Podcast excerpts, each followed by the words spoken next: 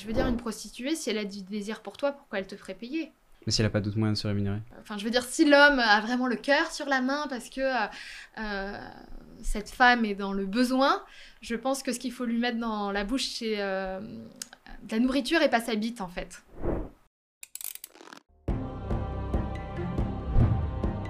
Mais bien sûr, le véganisme est du spécisme libéral. Des qui- personnes âgées dans les EHPAD avec plus de monde pour torcher les vieux Alzheimeriens. Est-ce qu'on est aujourd'hui à l'égalité entre les femmes et les hommes ou est-ce qu'on n'y est pas du tout? Aucun média en France ne ment. Bonjour à tous, dans l'épisode d'œil pour œil d'aujourd'hui, je reçois Dora Muto. Dora Muto qui a notamment créé le compte Instagram Tajoui à plus de 500 000 abonnés et qui a récemment écrit le livre Mal baisé. Avec elle, j'ai parlé d'éducation à la sexualité, aussi bien des femmes que les hommes, mais aussi de sujets un peu plus délicats comme la pornographie ou la prostitution. J'espère que cette vidéo vous plaira. N'hésitez pas à vous abonner à la chaîne, à mettre un j'aime ou à laisser un commentaire. Bonne vidéo. Je vais commencer avec une question assez naïve, euh, Dora. Pourquoi l'écriture de ce livre? Et pourquoi avoir fait volontairement euh, une faute? Alors, euh, je l'ai écrit parce que euh, ça faisait déjà euh, plus de trois ans que j'avais ce compte Instagram euh, qui s'appelle Tajoui. Et en fait, au fil des années, je me suis rendu compte de pas mal de problématiques autour de la sexualité euh, des femmes parce que ben, j'ai des milliers et des milliers de femmes euh, qui m'ont écrit. Et euh, je me sentais très frustrée parce que sur Instagram, c'est quand même la culture du slogan. Et au-delà de 10 slides, on peut pas dire grand-chose de plus. Et en plus, c'est un média très polarisant.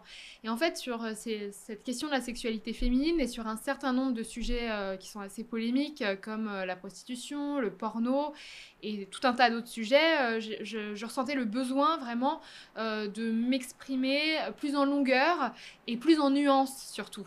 Et euh, ben, finalement, ça a fait 440 pages. Donc voilà. Ça s'appelle Mal baisé euh, parce qu'évidemment c'est euh, une des insultes que je reçois le plus depuis que j'ai créé euh, ce compte Insta. C'est aussi une insulte presque historique quand on est féministe, on va dire. C'est les hommes aiment bien nous traiter de ah quelle grosse mal baisée celle-là ou quelque chose comme ça.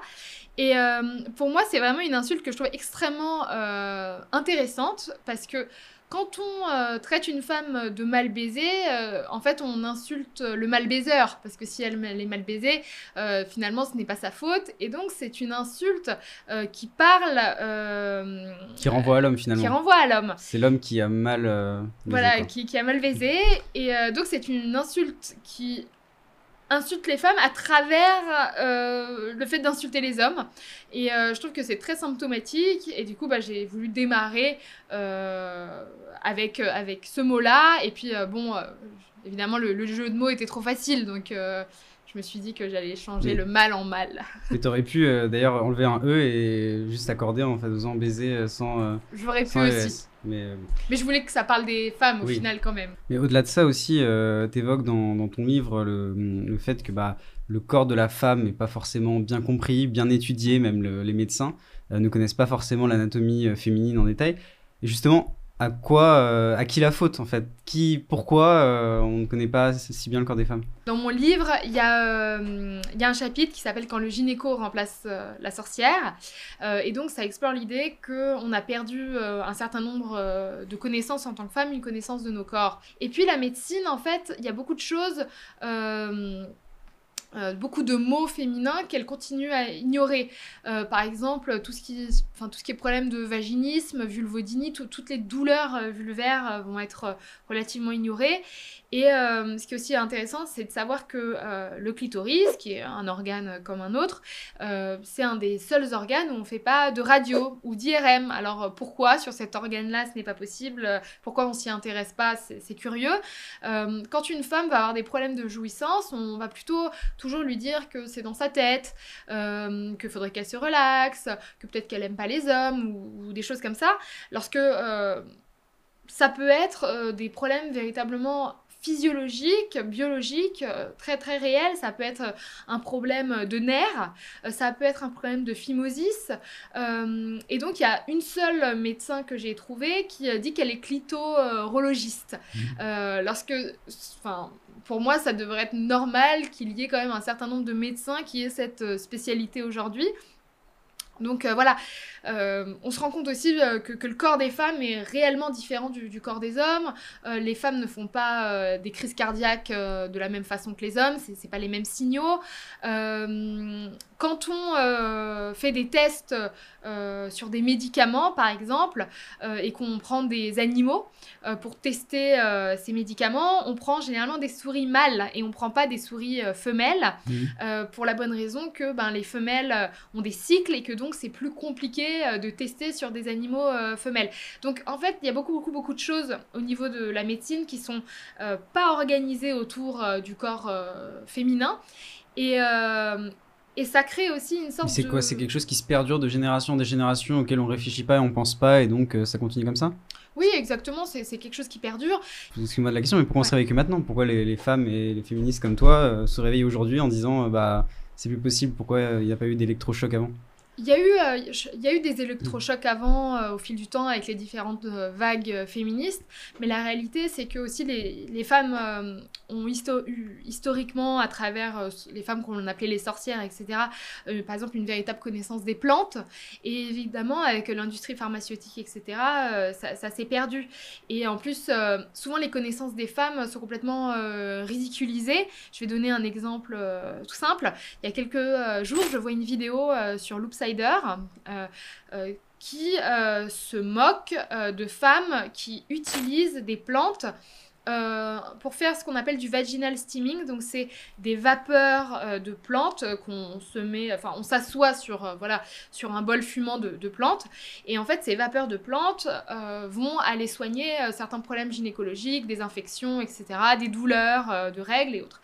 Et donc, le média se fout de la gueule de, cette pratique en disant que les femmes se brûlent avec ça, que c'est n'importe quoi. Et je vois des centaines de milliers de commentaires avec des gens qui disent ah n'importe quoi, euh, On sait que ancestralement les femmes utilisaient ça. Par exemple en, Ma- en Amazonie, euh, il y a le peuple des Shipibo qui utilise cette technique pour euh, soigner plein de problèmes gynéco. Et en fait, c'est des techniques que les femmes ont toujours utilisées avant qu'on aille chercher des ovules parce qu'on avait des mycoses ou des infections urinaires à la pharmacie.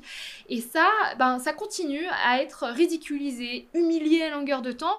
Donc pour toi, même des médias du coup comme Loopsider qui se définissent progressistes, en fait participent à, euh, à nuire à... Oui, tout à fait. C'est-à-dire que. euh, alors, je, alors, je sais pas si. Enfin, je sais pas si euh, on peut parler de combat féministe quand on parle de voilà de, de, de médecine et de, et de de plantes et de techniques euh, que les femmes Mais C'est-à-dire c'est euh, ridiculiser euh, le fait que euh, des femmes, en fait, généralement aussi non blanches, utilisent ce genre de technique. Et ce qui était utilisé comme rhétorique de la part de Loopsider, c'est de dire que les femmes utilisent ça parce qu'elles ont peur de leurs odeurs au niveau de la vulve et que donc ça enlèverait les odeurs. Alors non, à la base, les femmes n'utilisent pas ça pour ça, mais effectivement, certaines odeurs peuvent être véritablement problématiques quand on a une odeur vis-à-vis d'une infection. Et alors là, ça prend du sens. Euh, sauf que là, c'était vraiment retourné d'une façon que je trouvais euh, euh, très mal documentée, quoi. Ok. Dans, dans ton livre, tu parles aussi donc de sexualité féminine, mais qui est liée forcément à la sexualité masculine. Ouais. Et euh, tu évoques notamment le fait que bah, les, il faut que les hommes aussi euh, se libèrent et acceptent euh, certaines, peut-être de certaines autres pratiques. Tu parles aussi notamment de la prostate, découvrir leur prostate, etc. Est-ce que tu peux euh, comprendre que parfois, pour certains hommes, ça peut, euh, ce genre de pratique, justement, euh, peut s'apparenter à des rapports, je sais pas, homosexuels ou de, des rapports dégradants pour les hommes? Et justement, de par ce, fait-là, comment penser une sexualité plus saine pour les femmes et les hommes? Alors, moi, je pense que chacun déjà fait exactement ce qu'il veut euh, au niveau euh, sexuel. Si t'as pas envie, en tant que femme ou en tant qu'homme, qu'on te touche l'anus, il y a aucun problème. euh, je veux dire, il n'y a pas d'injonction à devoir faire ça. Euh, là où je trouve ça toujours euh, assez intéressant, c'est que souvent les hommes ont très très envie de, voilà, euh, de faire de l'anal avec les femmes, mais quand on leur propose en retour, alors là tout d'un coup, euh, surtout pas.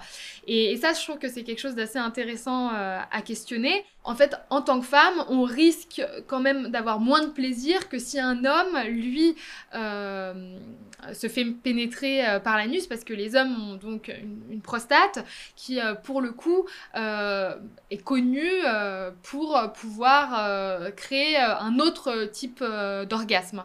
Et donc, euh, ce que je trouve intéressant, c'est euh, c'est ce que ça dit. C'est-à-dire que quand les hommes refusent cette pratique de façon catégorique, pas parce que ils n'aiment. Enfin, je comprends, hein, j'aime pas cette pratique, ça me fait pas du bien physiquement, ça me voilà. Mais c'est pas pour ça que les hommes refusent cette pratique, parce que la plupart du temps, ils ont même pas essayé. En fait, le fait de se faire pénétrer pour euh, beaucoup d'hommes, euh, ça ramène au fait que finalement, c'est pas leur rôle d'être pénétré. Leur rôle, c'est d'être, enfin, de pénétrer des, des femmes, et que donc, par conséquent, ça remet en cause euh, la pénétration. Parce que s'ils veulent pas se faire pénétrer, c'est que quelque part, ils assimilent ça à, à- à une soumission. Euh, Mhm. Parce que pourquoi il y aurait un refus euh, si catégorique? Et dans ce cas-là, il faut qu'ils admettent que le fait de pénétrer une femme, euh, dans leur tête, représente quelque part un acte, voilà, un acte guerrier, un, un acte de conquête. Alors, Non pas un rapport d'égal à égal. Non, pas un rapport d'égal à égal. Donc moi, ça, je trouve ça euh, intéressant d'y réfléchir et, et- et de le noter. Et je pense que un- avoir du plaisir avec un organe ne définit pas euh, la sexualité euh, de, de- de quelqu'un. C'est, je trouve que c'est un peu absurde. Et je trouve que ça dénote aussi un énorme manque de curiosité de la part des hommes de leur propre corps. Parce que moi, je vous assure que si euh, y avait un endroit dans mon corps où je pouvais jouir, où je suis pas au courant, euh, je pars tout de suite là, dans les toilettes, euh, essayer.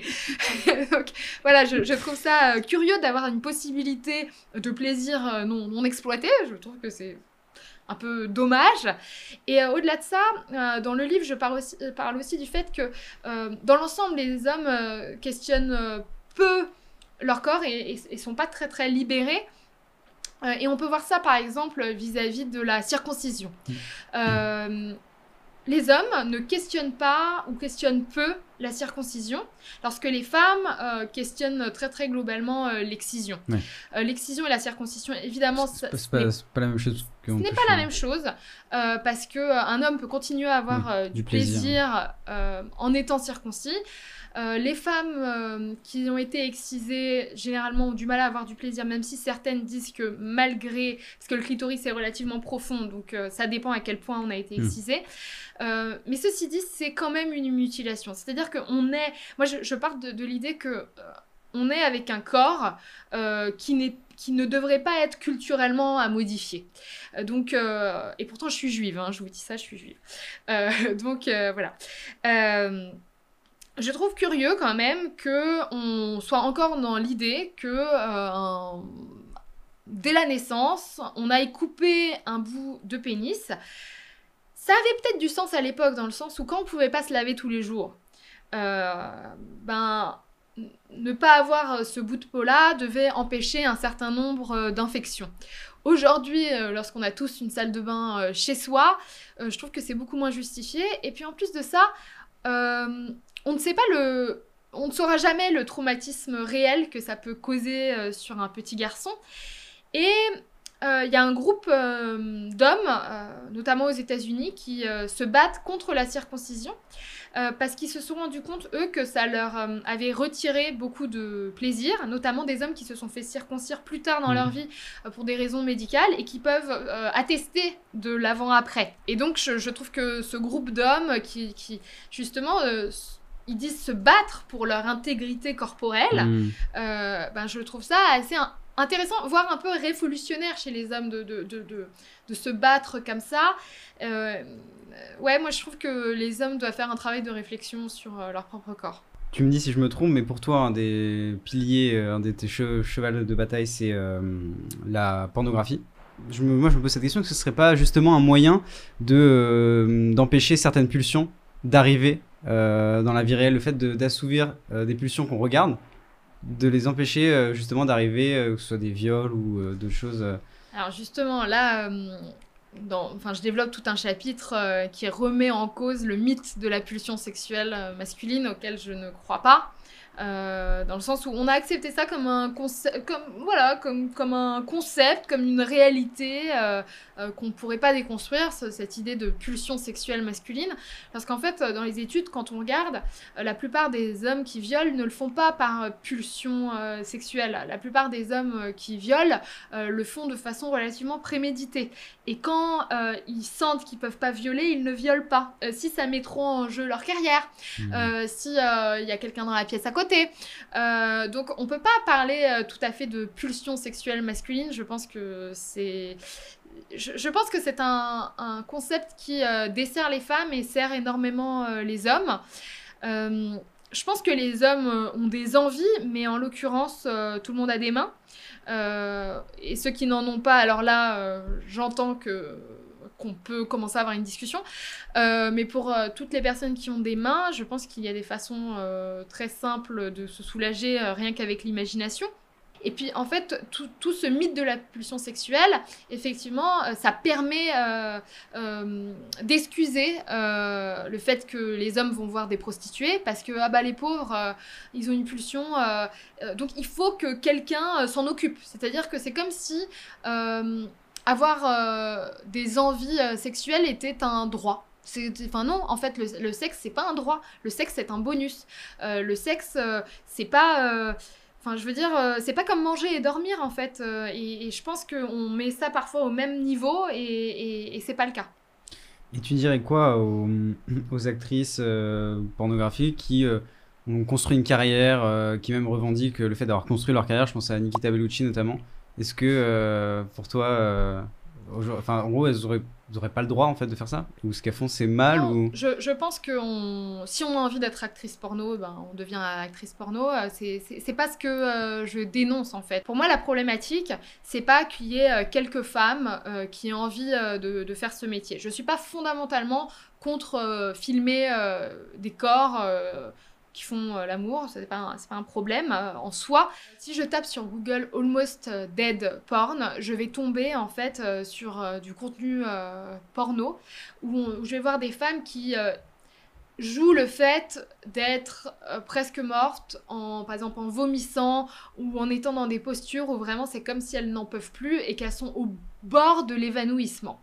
Moi j'aimerais être dans un monde où quand on tape Almost Dead Porn, euh, eh bien, on m'envoie vers un error 404. C'est-à-dire que je ne trouve pas ça sain, normal, euh, cool, qu'on demande euh, à, des femmes, en fait, de jouer ces fantasmes hyper violents. parce que ça veut dire que quand même, il y a des hommes qui fantasment ça. Et, qui est des hommes qui fantasment ça dans leur tête? Hmm. chacun sa vie. Hein. chacun... Parce que c'est de l'ordre de la morale en fait. Parce que tu dis, je souhaiterais que bah, il y ait une erreur 404, mais en soi, aujourd'hui, c'est tout à fait légal et ça reste un jeu d'acteur ça reste un jeu d'acteur, oui et non. Ça reste un, oui, ça reste un jeu d'acteur, mais si tu pousses le truc plus loin, quand tu, c'est un jeu d'acteur en fait où il y a quand même des pénétrations. Quand on voit une femme, par exemple, il y a plein de sites zoophiles. Donc il y a plein de sites zoophiles, on voit des femmes se prendre des bites de, cheval. Tu peux dire euh, c'est un jeu d'acteur. Mais est-ce que euh, tu t'es déjà posé 5 minutes euh, la question de qu'est-ce qui fait qu'une femme va bien vouloir faire cette scène? Donc en fait, moi ce que je demande, c'est de questionner ce qui peut faire qu'une femme peut consentir à ça. Et puis ça aussi, ça dépend où on met le consentement. Est-ce que dans le consentement, doit y avoir la notion de désir ou pas?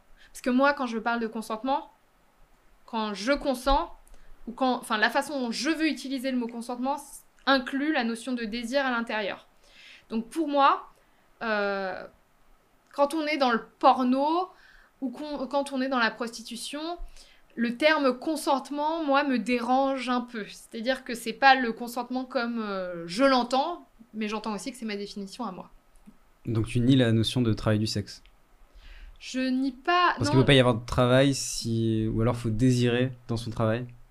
Ce que tu dis, mais le désir, c'est quand même quelque chose qui est propre à soi-même, donc c'est difficile à juger aussi. Euh, de... savoir quand est-ce qu'il y a du désir ou pas. Aussi.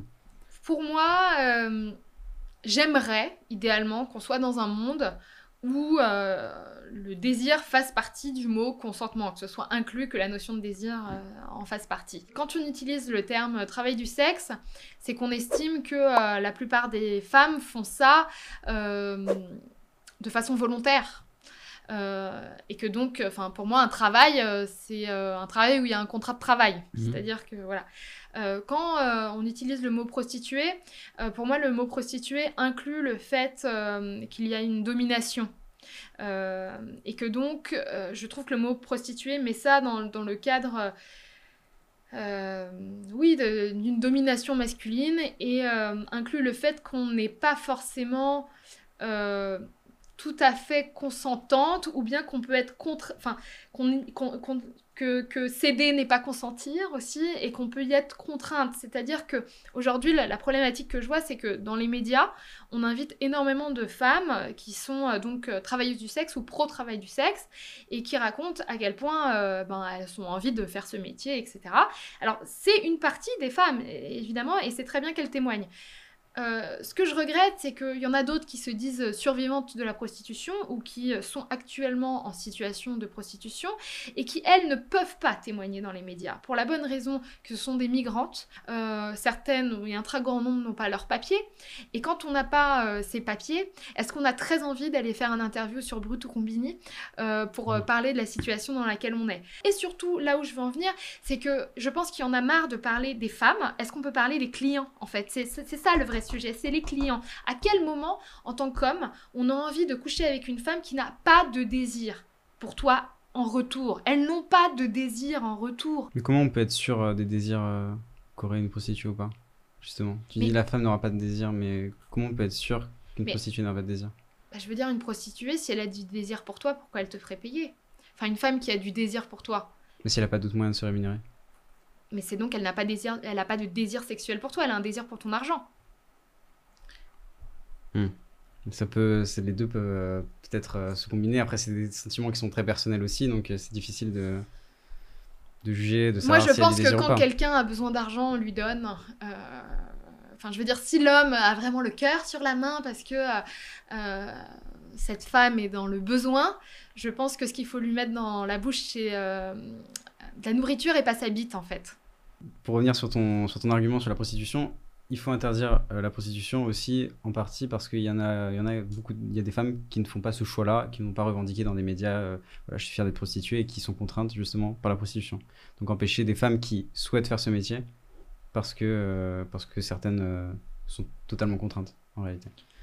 Ou faudrait réguler ça d'une manière, ou faudrait inventer une régulation, je sais pas, ce serait quoi ton idéal à toi, mais. Alors c'est compliqué parce que, en fait, pour moi, en politique, il faut faire euh, ce qui euh, va protéger le plus grand nombre de gens.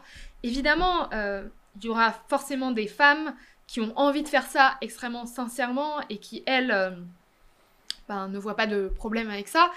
Euh, mais euh, à titre personnel, quand on sait qu'il y a des millions et des millions de femmes dans le monde qui sont vendues, euh, que la traite des femmes est quelque chose d'extrêmement réel, qu'il y a des hommes qui achètent encore des femmes et qu'il y, a des, que, qu'il y a des femmes qui sont vendues pour aller dans ces réseaux de prostitution, moi, je préfère que ce pourcentage-là, qui représente des millions de femmes, soit protégé, que euh, une minorité euh, de femmes qui a sincèrement envie euh, de, faire ce métier. C'est aussi un message de société qu'on envoie. Mmh. Est-ce qu'on dit que les hommes ont le droit d'acheter des services sexuels ou pas? Disons que moi, mon positionnement est plutôt celui-là. parce que je pense aussi que la réalité de, de la prostitution est beaucoup plus dur euh, que euh, ce qu'on fait paraître. Enfin, je veux dire, quand j'étais jeune, euh, on m'a proposé régulièrement d'être escorte, on m'a proposé régulièrement ben, de trouver un sugar daddy. Enfin, je veux dire, en tant que femme, on est toujours ciblé par... par par, la propagande en fait autour, autour du travail du sexe ou de la prostitution. Et je pense que c'est vraiment un sujet qui touche les femmes toutes les femmes de, près ou de loin, qu'on se soit déjà prostituée ou pas. Euh, je pense aussi que euh, la prostitution, ça crée une dissociation, quoi qu'on en dise, parce que même des femmes pro-travail du sexe, par exemple comme Virginie Despentes ou autres, quand on lit leurs livres, elles, le disent que finalement, ce qui prépare, euh, je crois que c'est une phrase de Virginie Despentes, je sais plus exactement comment elle le formule, mais elle dit que en, fait, les, les, femmes violées font les meilleures prostituées, parce que si tu euh, as été euh, violé dans l'enfance ou, dans l'adolescence ou qu'importe où tu as subi des violences sexuelles, il y a un moment où euh, tu vas être dans la dissociation. C'est-à-dire qu'il va falloir couper toi et ton corps et donc réussir à distancier les deux. Alors on peut dire que c'est une compétence et on peut dire qu'effectivement c'est un travail de pouvoir dissocier les deux, mais euh, moi, je suis pour un monde où les gens sont alignés et pas dissociés euh, dans leur corps, dans leur cœur et dans leur, dans leur tête. Je comprends aussi le positionnement euh, de certaines femmes qui se prostituent pour la bonne raison que quand on vit une sexualité aussi malheureuse avec les hommes, quand on... quand on vit des situations où les hommes nous utilisent sexuellement, il y a un moment, euh, que ce soit passé dans l'enfance ou plus tard dans la vie, on peut se dire mais, mais quoi Mais je les emmerde et je vais les, je vais les faire payer en fait. Parce que, parce que plus jamais je vais donner mon corps gratuitement, parce que de toute façon, quand je le donne euh, gratuitement, euh, parce que j'ai du désir à l'inverse, il, se peut que ça se passe extrêmement mal et qu'ils me prennent pour un trou. Donc en fait, certaines femmes sont dans cette logique inverse de se dire, eh ben dans ce cas-là, ils vont hacker. Donc Mm. ça s'entend, mais je trouve que, de toute façon, en France aujourd'hui, on est dans une politique abolitionniste.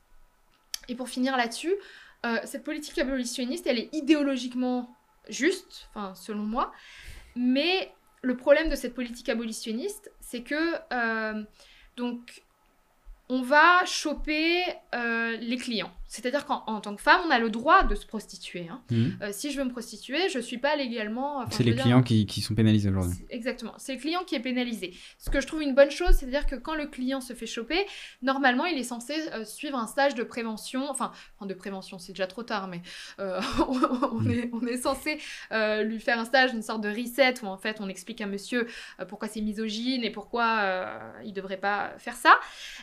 Et on est censé aussi proposer à la femme un parcours de sortie de prostitution euh, en lui euh, euh, donnant des papiers pour qu'elle puisse rester en France un certain temps et en lui donnant une certaine somme d'argent. Seulement, cette somme d'argent est absolument ridicule. On est sur un truc style 350 euros.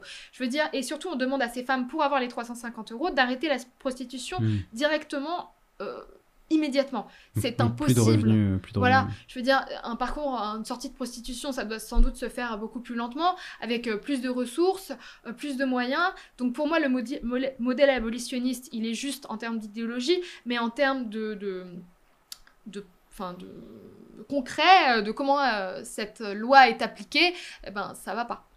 Et euh, peut-être que d'ailleurs, euh, selon toi, une des, des moyens de lutter euh, contre la prostitution, c'est d'aller en amont Oui. et justement d'éduquer euh, avec euh, sur la sexualité, comme tu fais avec ton livre. Oui, moi, enfin moi je pense qu'il faut éduquer euh, les femmes sur euh, toutes ces questions. Moi j'aurais aimé qu'on me parle de prostitution relativement jeune, c'est-à-dire à, à l'âge de 12-13 ans. Enfin, euh, moi sur Caramel, à 12 ans et demi, il y a des Mhm. mecs qui me proposaient de, de- de me payer. Enfin, je veux dire, et je n'avais aucune éducation là-dessus. C'est- très important aussi d'éduquer les, que- les- les hommes sur la prostitution et sur le porno. Pour terminer, euh, Dora, euh, je vais te poser les deux dernières questions qu'on pose à tous nos invités. Premièrement, est-ce qu'il y a une personne que tu aimerais voir euh, ici à ta place dans ce format-là? Ça peut être quelqu'un que tu aimes ou que tu n'aimes pas d'ailleurs. J'aimerais voir J.K. Rowling. Vous pouvez essayer. On essaiera. Voilà. J.K. Rowling, si un jour vous voyez cette vidéo. On vous reçoit avec plaisir. Et dernière question qu'on pose à tous nos invités. Est-ce que tu as une citation, une punchline qui t'accompagne au quotidien?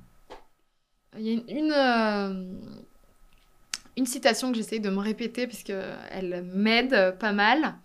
Euh, c'est euh, Drop the story, find the feeling.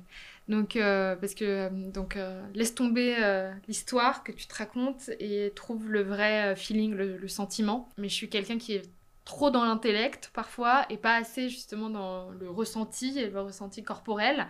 Et donc, j'aime beaucoup cette phrase pour essayer de me de revenir dans mon corps. Voilà. Bah, Merci beaucoup Dora. C'était un vrai plaisir euh, d'avoir fait cette interview. Merci beaucoup. Si cette vidéo vous a plu, n'hésitez pas à vous abonner, à laisser un j'aime, à mettre un commentaire. On se retrouve très prochainement pour un nouvel épisode d'œil pour œil. C'était Antonin pour le crayon. Salut